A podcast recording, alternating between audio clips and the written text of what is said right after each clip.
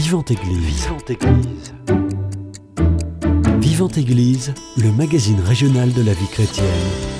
Une émission proposée par Timothée Rouvière. Milan, Jérusalem, à pied, c'est l'incroyable pèlerinage qu'a entrepris Marguerite Escande. Ce matin, dans Vivante Église, elle nous raconte sa préparation, ses aspirations pour ce voyage, ses doutes et les rencontres nombreuses et pleines d'espérance qu'elle a faites.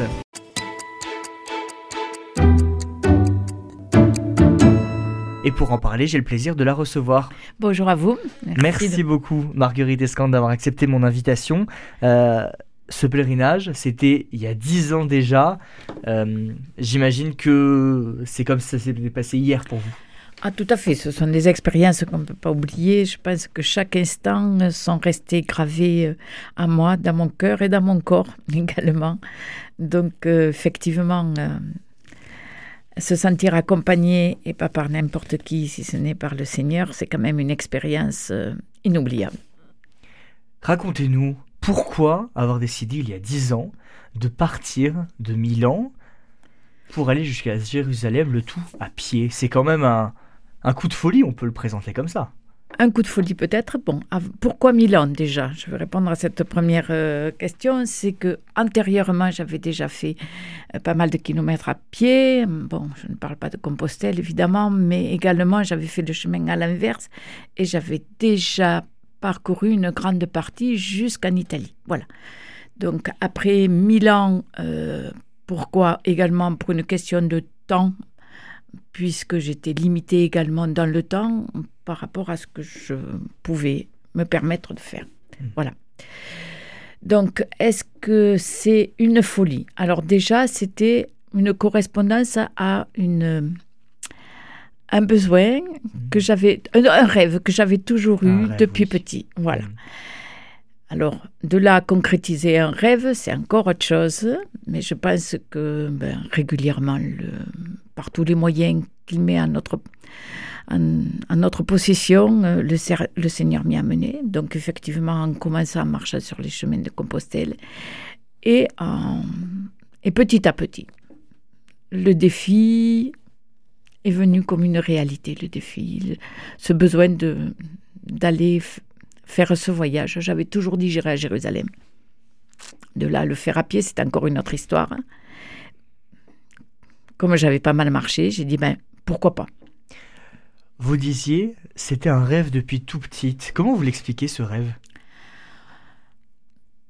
Je ne sais pas si ça s'explique. Je pense que c'est tout simplement à un moment donné un appel, que j'avais quelque chose au fond de moi, au fond de mon cœur, suite à des voyages que j'avais entendus chez moi. Voilà, mmh. euh, j'avais ma mère et mon grand-père qui avaient été en, pèlerinage diocésain, etc., qui en avaient gardé un souvenir euh, inoubliable.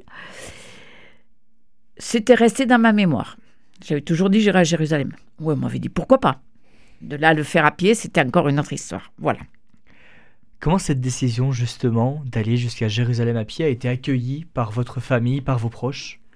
Ben, euh, un peu, un peu, avec beaucoup de surprises. Mmh. J'allais dire difficilement, pas tant que ça. C'est là que je me dis que déjà le Seigneur euh, frappait parce que il m'a accordé certaines facilités par rapport à ça. C'est-à-dire euh, que la famille, la famille directe, ma fille en premier, euh, après la surprise, l'a quand même accepté et assez rapidement. Et puis le reste de ma famille m'a dit, mais si tu l'as décidé, de toute façon, tu le feras. Donc voilà, c'était également... Euh, et puis, euh, je les en remercie parce que c'est pas toujours facile d'accepter que quelqu'un prenne des risques comme ça. Et ils l'ont accepté. Et je les en remercie encore. Voilà.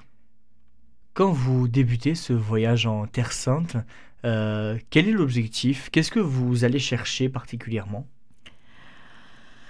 Je ne le traduis pas comme ça. Je... Bon, la visite de Jérusalem, de la Terre Sainte, me, parlait depuis longtemps. Mmh. Euh, qu'est-ce que je vais y chercher? Je ne sais pas.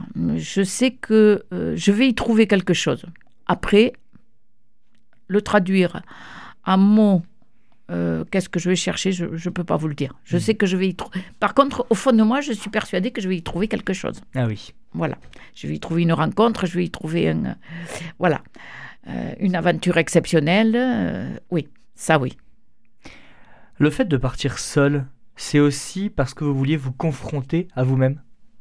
Certainement, même si je ne me le suis pas traduit comme ça sur le moment. Voilà, certainement. Parce qu'à un moment donné, on a toujours besoin de se faire des preuves de soi-même, de s'apporter. De... On est capable de faire quelque chose. Ce dont je n'étais pas vraiment persuadée, ce dont je ne suis pas toujours persuadée, hein, toujours pas persuadée, pardon, à l'heure actuelle. Mais hum, voilà, certainement, il y avait de ça. On ne peut pas dire. Hum, Il y avait de ça, donc. euh, Ah, vous aviez des part, doutes, vous aviez des doutes sur votre capacité à réussir. Ah, bien sûr. Hmm. bien sûr. Euh, mais par contre, euh, j'ai eu des messages très forts au moment de partir qui m'ont dit bon que je le réussirais. Et je savais que c'était pas grâce à moi que je le réussirais. Voilà. Je peux en donner un exemple. Eh oui. Euh, la première personne à qui j'en ai parlé, c'est un bénédictin à l'abbaye d'Encalcat qui m'a toujours suivi euh, spirituellement. Et ai, je le lui ai confié à lui en premier et je m'étais souvent dit, sa réaction sera déterminante. Et sa réaction a été euh, moment de surprise, évidemment.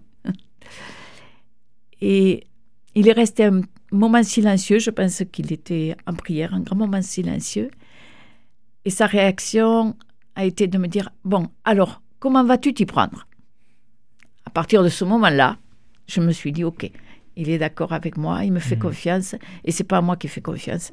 Donc, euh, voilà, je me suis sentie forte à ce moment-là. Et si justement il aurait mis un, émis un avis contraire, ça vous aurait freiné dans cette démarche? Je peux pas vous le dire, je ne sais pas. J'aurais certainement combattu le fait que cet avis contraire, euh, parce que c'était vraiment ancré en moi, euh, je- ça m'aurait peut-être, ça m'aurait mis un frein parce que je, je connais ses compétences à connaître les, à connaître les gens, Euh, mais euh, est-ce que je me serais arrêtée là? Je ne je pense pas. En Mhm. tout cas, le fait qu'il m'ait qu'il m'ait approuvé, en tout cas qu'il n'ait pas mis de frein, m'a donné un élan terrible. Je l'en remercie encore. On le disait en introduction, ce pèlerinage c'était il y a 10 ans. Vous en étiez où de votre vie personnelle, professionnelle à ce moment-là À ce moment-là, je travaillais dans une euh, structure d'aide à domicile. J'étais responsable de, toute une unité de, personnes, de salariés. Et ben, il a fallu que je pose, il a fallu que je pose, euh, pas une année, j'ai posé neuf mois sabbatiques pour pouvoir, euh, pour pouvoir partir. Ce qui veut dire que effectivement, neuf mois sans salaire, euh, voilà, et ce qui entraîne quand même pas mal de choses, de conséquences derrière. Parce que, parce que comme tout le monde, eh ben, il y a des emprunts à la banque qu'il faut négocier, il y a plein de choses aussi. Il fallait avoir mis un peu d'argent de côté parce qu'il y a de la Mhm. famille quand même qui est derrière, etc. etc. Ben, même ça, ça c'est... Bon, ça a été des démarches à faire. L'année sabbatique n'a pas été facile à obtenir, mais en fin de compte, ça s'est fait La roue a tourné du etc. bon Là, côté. là, voilà, dans l'ensemble, tout a tourné du bon côté. Donc ça m'a donné la force de partir, effectivement. Vous l'avez expliqué à nos auditeurs, vous êtes donc parti de Milan pour aller jusqu'à Jérusalem. Vous avez étudié votre parcours avant. Quel pays vous avez choisi justement? Alors, Les pays, oui, dans le sens où mon idée était quand même de partir plutôt sur les traces de Saint-Paul. Ah oui. Donc euh, voilà, la, la Grèce, euh, la Turquie, la Syrie, voilà, me paraissait euh, une évidence. Voilà, donc euh, voilà, c'est ce- c'est c'est surtout là-dessus que je, que je voulais partir. On va permettre à nos auditeurs de voyager avec vous durant ce pèlerinage Milan-Jérusalem à, à pied il y a une petite dizaine d'années. Vous êtes donc parti euh, de Milan. L'étape suivante, après l'Italie. Après l'Italie, c'était la Grèce. La Grèce, donc l'Italie, la Grèce, la Turquie, la Syrie, la Jordanie et euh, Jérusalem, en passant par la Palestine, justement. Parlez-nous de cette Italie, justement. À travers votre voyage à pied, je le rappelle, qu'est-ce que vous avez découvert en termes d'architecture, en termes de population, en termes de spiritualité aussi? Oui. Alors, juste une petite parenthèse avant de parler de ça, c'est que euh, je m'étais mis comme... Euh, c'était pas un défi, mais je m'étais, je m'étais dit, euh, de toute façon, je le fais avec le plus de euh, j'allais dire de pauvreté, c'est pas le mot, mais en fait, oui, de le faire dans les conditions le, le moins onéreuses possible, le plus près des autres, mmh. et le plus près des autres. Donc, en Italie, ben, ça a été systématiquement de frapper à la porte euh, des paroisses, euh, des, couvents. Il y a beaucoup de, couvents en Italie. Donc j'étais souvent abritée par des capucins, j'étais abritée par des carmélites, euh, voilà. C'était le but n'était pas d'aller d'un hôtel à un autre, etc. Donc ça, ça a été des découvertes importantes. J'ai découvert des portes grandes ouvertes, des partages avec des, des capucins qui, bon, ben, les, les pauvres parmi les pauvres, c'est bien eux et mhm. qui vous partagent leur repas et vous sentez très bien que ben, euh, un peu de culpabilité parce que vous vous dites ben, je mange un peu peut-être leur part. Mais c'était des rencontres toujours magiques. Chez les carmélites aussi, des rencontres, euh, voilà, j'ai deux ou trois souvenirs chez des carmélites où c'était vraiment un partage de, euh, de bonheur, de rire, etc. même, si on, même si elles sont cloîtrées, quelques-unes viennent vous voir, etc. Voilà. Donc euh, voilà, il faut repartir sur le fait que dans tous les cas, dans tous les, dans tous les pays, ça a été euh, de croiser euh, des gens, mais pas de partir, voilà, d'être toujours ou dans des refuges ou chez le particulier, mais toujours au plus près de l'autre. Voilà. Donc ça, c'était l'Italie pour en faire juste un petit. En Italie aussi, j'ai rencontré un prêtre qui recevait des migrants. Mhm très, très occupé auprès de ces migrants, qui les cachait, etc. Mais qui a trouvé le temps de m'accorder ben, euh, une partie de, de, sa soirée, de partager avec lui, etc. J'ai rencontré, j'avais vraiment l'impression d'avoir un Saint-Vincent de Paul devant moi, mais vraiment, quelqu'un dans la, dans présence de l'autre avec des, des yeux d'une clarté, d'une beauté, vraiment habité. Après l'Italie, ça a été la Grèce. Il y a eu de tout. Voilà, de tout. De très très beaux moments. Des très beaux moments de partage aussi. Des moments plus compliqués. pour loger, eh ben, en dernière minute, euh, on prend ce qu'il y a. J'ai eu droit à un marchand de sommeil avec euh, des migrants abrités dans des conditions lamentables. Je pense que le Seigneur m'a amené à cet endroit-là pour que je comprenne ce qu'ils partagent, ce qu'ils font.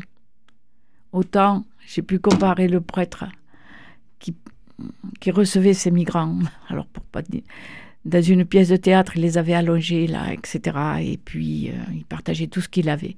Autant là, c'était la personne qui, bon, L'exploitation de l'homme par l'homme existe partout. Mmh. Voilà. Et ça m'a fait toucher du doigt. Euh, Quels sont les, bons souvenirs que vous avez justement et après, en Grèce? justement, et après en Grèce, des partages chez des, chez des particuliers aussi. Hein. Mmh. Ben voilà, une moussaka hors de l'ordinaire. voilà, des partages de poissons, des repas extraordinaires aussi. Voilà, il faut le dire. Hein. Ça, c'était voilà, de temps en temps quand même, oui, des, des bons moments. Bah après une bonne journée de marche, euh, ça, doit fait du plaisir. Bien. Ça fait plaisir quand on vous ouvre une porte comme ça. Voilà, donc il y a eu des, des partages. Voilà, des... on sentait que le message était passé d'une ville à l'autre très ah, souvent. Voilà. Hmm. Euh, donc euh, des rencontres avec des pop. Je me faisais, je m'étais fait une, comment dire, euh, une crédentiale très particulière. La crédentiale, donc tout le monde sait, ce que c'est quand on a fait le voyage comme postel. Donc je, m'en étais fourni quelques-unes avant de partir.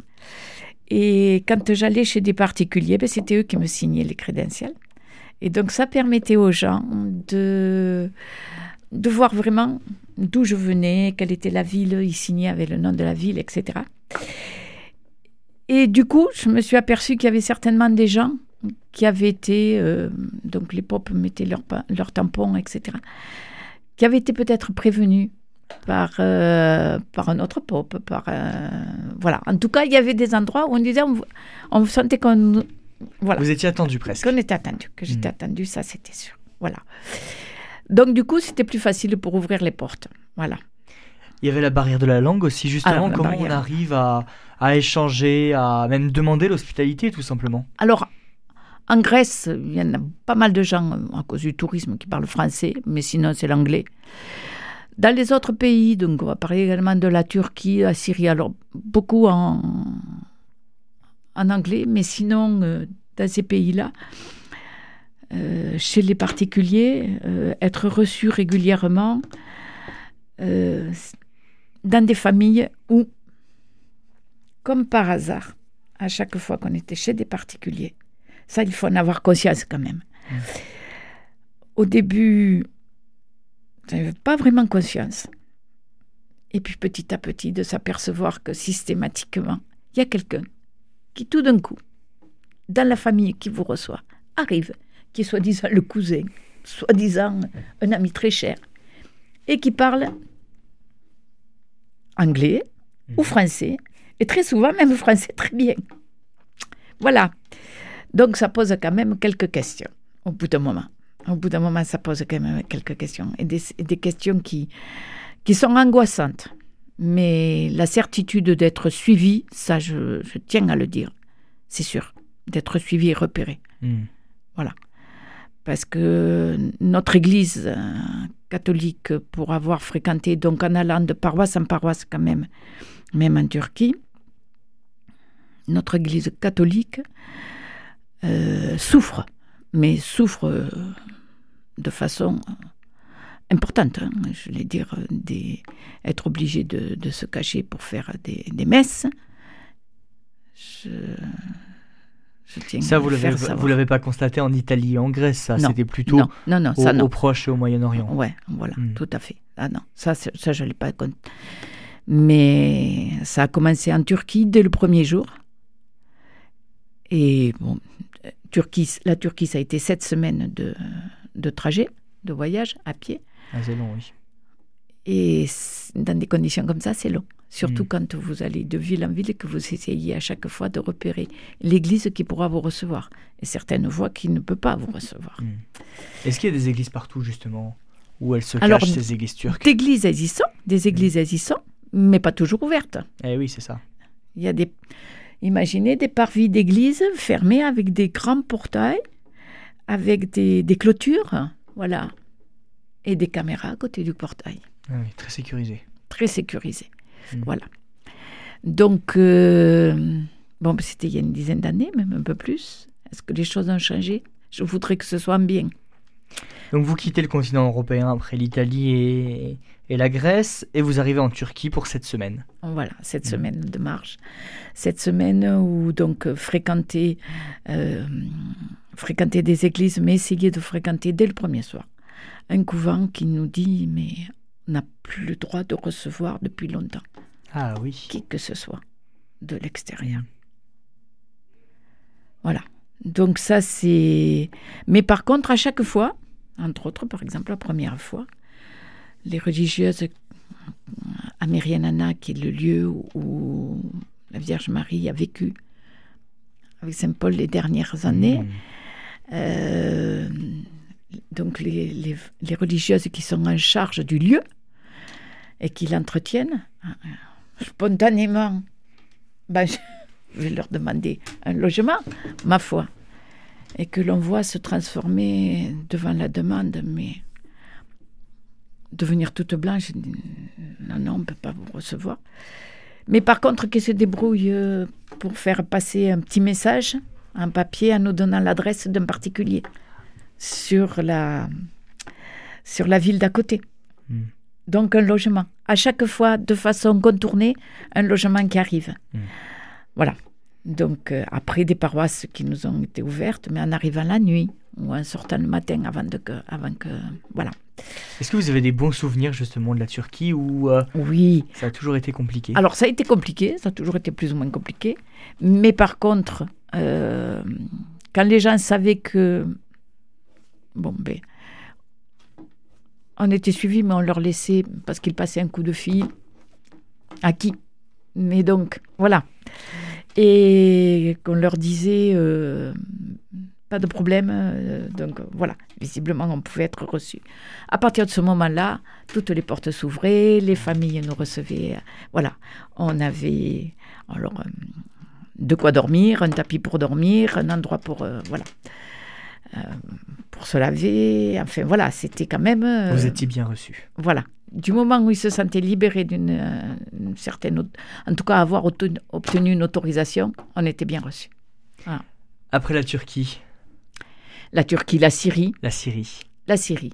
Et la qui Syrie. était à l'aube justement de cette guerre qui dure depuis une dizaine d'années. Voilà. Trois ans, trois mois, juste trois mois avant que la guerre éclate. Mm. Et les tensions étaient palpables. Ça, c'était certain.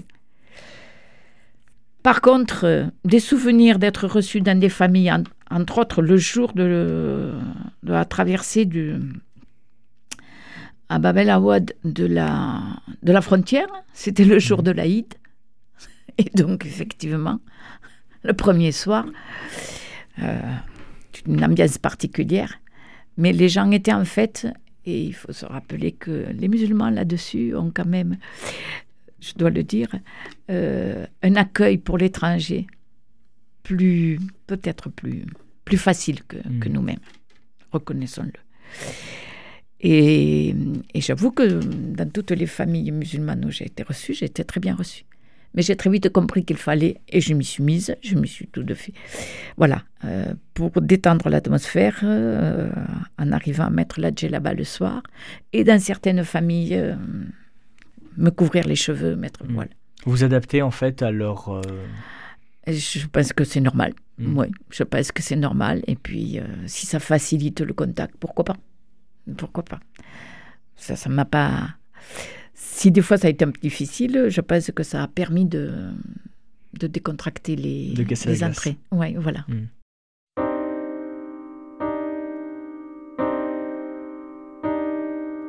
Table dressée sur nos chemins, pain partagé pour notre vie. Heureux les invités au repas du Seigneur. Heureux les invités au repas de l'amour.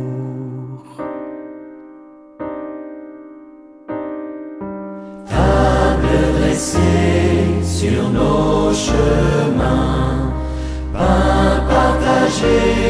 pour notre vie. Heureux les invités au repas du Seigneur. Heureux les invités au repas de l'amour. Dieu est le pain de tout espoir, pain qui fait vivre tous les hommes.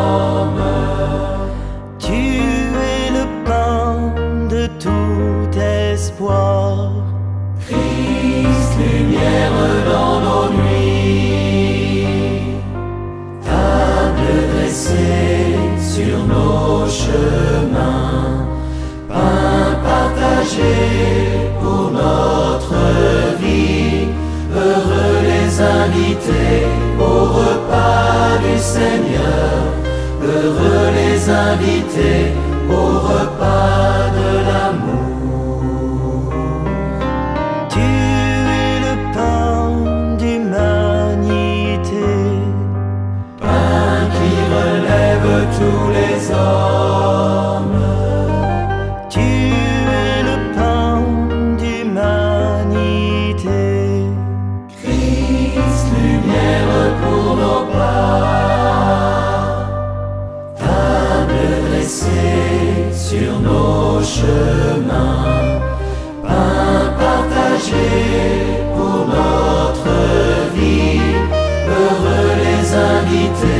au repas du Seigneur.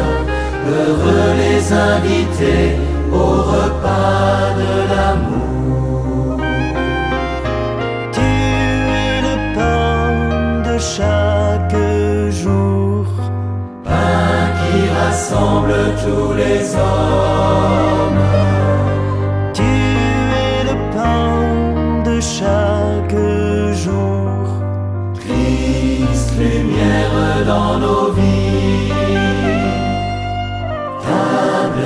Sur nos chemins, pain partagé pour notre vie. Heureux les invités au repas du Seigneur. Heureux les invités au repas de l'amour. Table dressée sur nos chemins, pain pour notre vie. Heureux les invités au repas du Seigneur. Heureux les invités au repas de l'amour.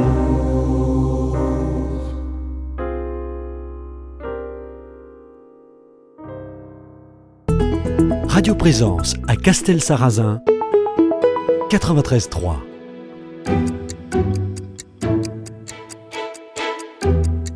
Église, Timothée Rouvière. Vous disiez la, la, sur- la série lieu de, de tension, mais avec un très bel accueil. Euh, ça s'est aussi passé comme ça en Jordanie, le pays euh, juste Ah. après. Alors la Jordanie, c'était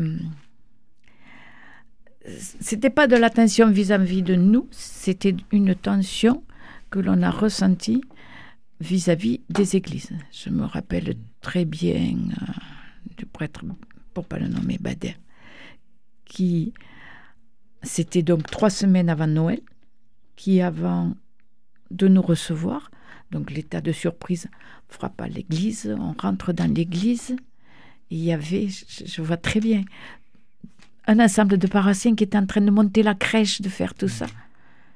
Et quand ils voient des personnes qu'ils connaissent pas, hop, tout le monde s'échappe. Et c'est le prêtre qui vient, le prêtre Bader, qui vient vers nous et donc euh, qui nous explique la peur des gens. Voilà. Et qui nous reçoit quand il voit notre, nos crédentials, quand il voit l'ensemble de, des démarches faites, etc. Il nous reçoit avec, euh, avec bonheur. Et il explique. Il explique que, ben, par exemple, trois semaines avant, euh, trois semaines avant de célébrer, il est obligé de demander euh, des autorisations pour célébrer Noël dans son quartier et qu'il n'avait toujours pas de réponse. Et que ça, pour, pour lui, c'était encore quelque chose de très... Une, bri- une brimade supplémentaire parce que normalement, ce sont des, des autorisations qu'il avait bien avant, antérieurement. Donc ça s'est dégradé vraiment. Ça, c'était gradé vraiment. Voilà. Et justement, un souvenir positif de la Jordanie? Un souvenir. Donc justement, dans les églises euh, reçues comme ça, euh, toujours un accueil, euh, voilà, magnifique, un- toujours un accueil magnifique euh, et le courage des paroissiens de nous recevoir alors qu'ils savent qu'ils sont, qu'ils sont contrôlés. Mm. Donc voilà, il faut, faut du courage quand même. Mm. Il faut du courage pour, pour recevoir des gens. Et vous terminez votre voyage? Ah, je termine mon voyage par euh, donc euh, la traversée du pont du pont à euh, au niveau du Jourdain. Donc je me suis d'abord arrêtée au Jourdain. Euh, donc j'ai vu le le lieu du baptême du Christ côté Jordanie. Et justement, qu'est-ce que ça vous a procuré comme sentiment? D'enfin arriver au bout et de voir justement Voilà. le lieu Ah, du ça, baptême du Christ Ça, c'est vraiment le début de l'arrivée, bien qu'on soit encore en Jordanie. Et voilà, de se dire, voilà, là, je touche la terre, je touche vraiment la terre où il a voyagé, où il a été là. Ça, c'est vraiment un sentiment euh, inoubliable et de me dire, ben, peut-être que je vais un peu mieux comprendre, quoiqu'encore je me pose la question, en tout cas, essayer de mieux comprendre la parole du Christ. C'est très prétentieux ce que je suis en train de dire, hein, parce que je pense que non. je le- Mais euh, en tout cas, une aide de ce qu'il peut avoir vécu euh, sur ces terres-là, c'est voilà, c'est plus que touchant. C'est euh, voilà, au fond de son cœur, euh, voilà, touché, touché, touché. Mm. Le Seigneur vous touche. Oui, oui, le Seigneur vous touche. Vous arrivez à Jérusalem, vous avez pu visiter un petit peu Oui, mm. oui.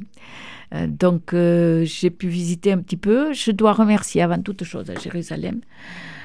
donc la maison d'Abraham, on a reçu pendant dix jours, voilà, avec des, euh, voilà, des personnes qui sont euh, au cœur, au cœur de Jérusalem, tout en étant euh, proches de, des deux murs qui séparent Jérusalem de, la Palestine.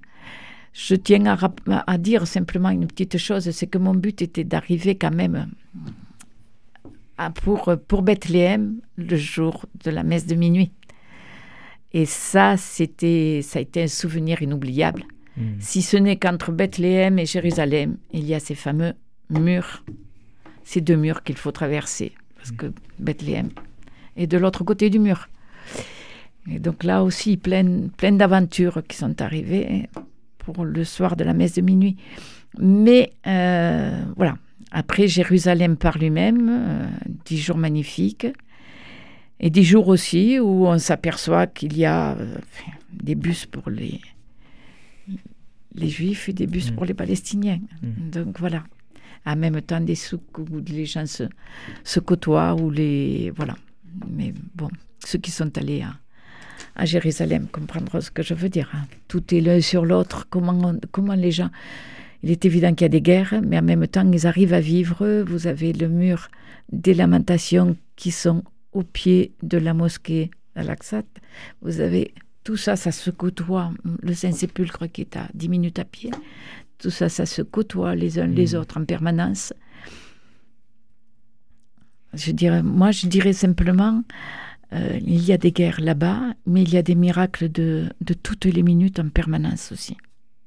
C'est important de le préciser, surtout en ces temps compliqués. voilà. Mmh. Ces temps qui sont plus que compliqués, on comprend que cette poudrière existe parce mmh. que ben, tout, est, tout est enchevêtré et en même temps, moi je reste pleine d'espoir parce que mmh, tout est. Ben, tout y vit depuis 2000 ans. Donc il n'y a pas de raison que, ben, que ça ne se finisse pas par quelque chose de magnifique. Mm. il faut, il faut, il faut garder cet espoir. Il faut. Ce sont des miracles de toutes les minutes, mm. de toutes les minutes, parce que depuis 2000 ans, ça aurait pu cesser depuis tout le temps. Ça, c'est sûr. Après ces dix jours à la maison d'Abraham à Jérusalem, vous repartez. Est-ce que vous êtes reparti à pied ou vous repartez par un autre moyen de transport? Et eh non, je repars par un autre moyen de transport. Et c'est vrai que le retour est rude, puisque je rentre par, euh, par, par l'avion. Je prends l'avion à, Tel Aviv. Et c'est un retour dans, dans la structure occidentale qui est euh, assez difficile, dans le sens où, effectivement, eh ben, euh, je m'aperçois qu'on ne partage rien, que les gens ne partagent pas. Les, hmm. gens sont...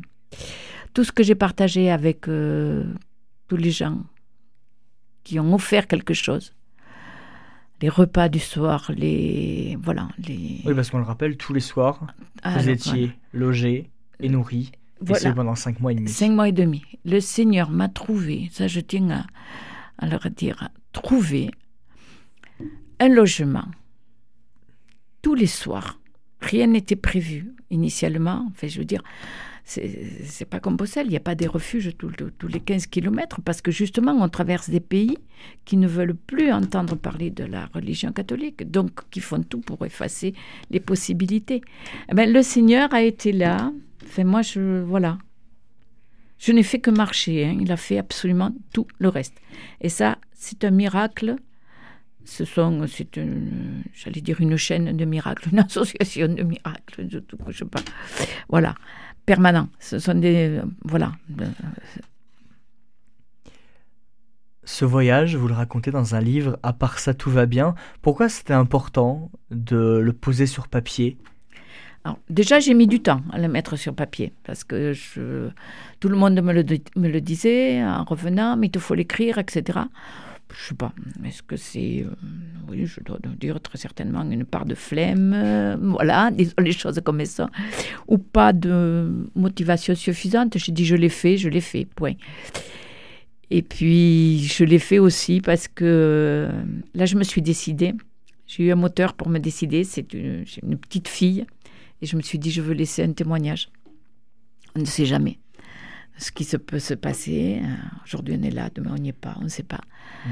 Et voilà, ça a été mon moteur de l'écrire, hein, je dois avouer. Et pour lui dire, ben voilà, fais, si tu sens un rêve qui profondément au fond de toi plus tard euh, est essentiel, et ben voilà. S'il est suivi par Dieu, tu le sauras dès le départ. C'est ça surtout.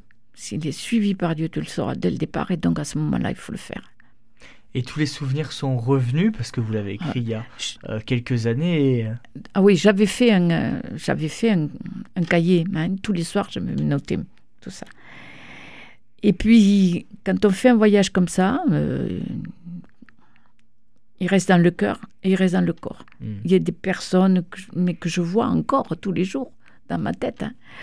Il y a des sourires qu'on n'oublie pas. Il y a des, c'est pas possible. Mm. Il y a des personnes qui, qui pleurent aussi qu'on n'oublie pas. Mais voilà, il y a, il y a des centaines de personnes que je vois encore tous les jours. De ce voyage, qu'est-ce que vous retenez? Qu'est-ce que ça vous a appris sur vous? Ou sur moi? Sur moi que j'ai encore beaucoup de progrès à faire par rapport à moi-même. Ça, c'est clair.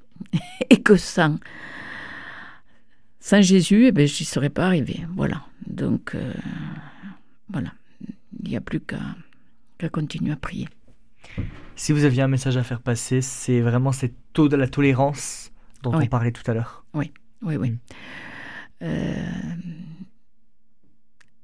à des moments, euh, je vais dire, autant pour moi être tolérant avec les autres et les, les, les gens qui ont été tolérants avec moi, dans la, qui ont accepté de recevoir euh, pèlerins comme ça qui, qui sont une difficulté pour, pour eux de les recevoir, etc. Mm. Voilà. Donc, euh, des gens qui ont le courage et la tolérance à recevoir, et moi d'être dans la tolérance de d'accepter ben, des, des conditions des fois de vie un peu difficiles quand même. Mm. Donc, il faut bien le reconnaître. Des conditions de, de logement un petit peu difficiles, accepter ça, mais qui ont toujours apporté euh, voilà, quelque chose de positif. Quelque chose de positif, ça c'est sûr. Et on terminera là-dessus. Merci beaucoup, Marguerite Escande. Avec plaisir. Et Mais- à vous, merci de m'avoir reçu. Voilà. Merci, je rappelle le titre de votre livre. À part ça, tout va bien. C'est la fin de cette émission Vivante Église. Si vous souhaitez la réécouter, elle est d'ores et déjà disponible sur notre site internet www.radioprésence.com. Passez une très belle journée à l'écoute de notre antenne. Cette émission est disponible sur CD. Commandez-la en téléphonant au 05 62 48 63 00 05 62 48 63 00 ou par mail à contact@radioprésence.com.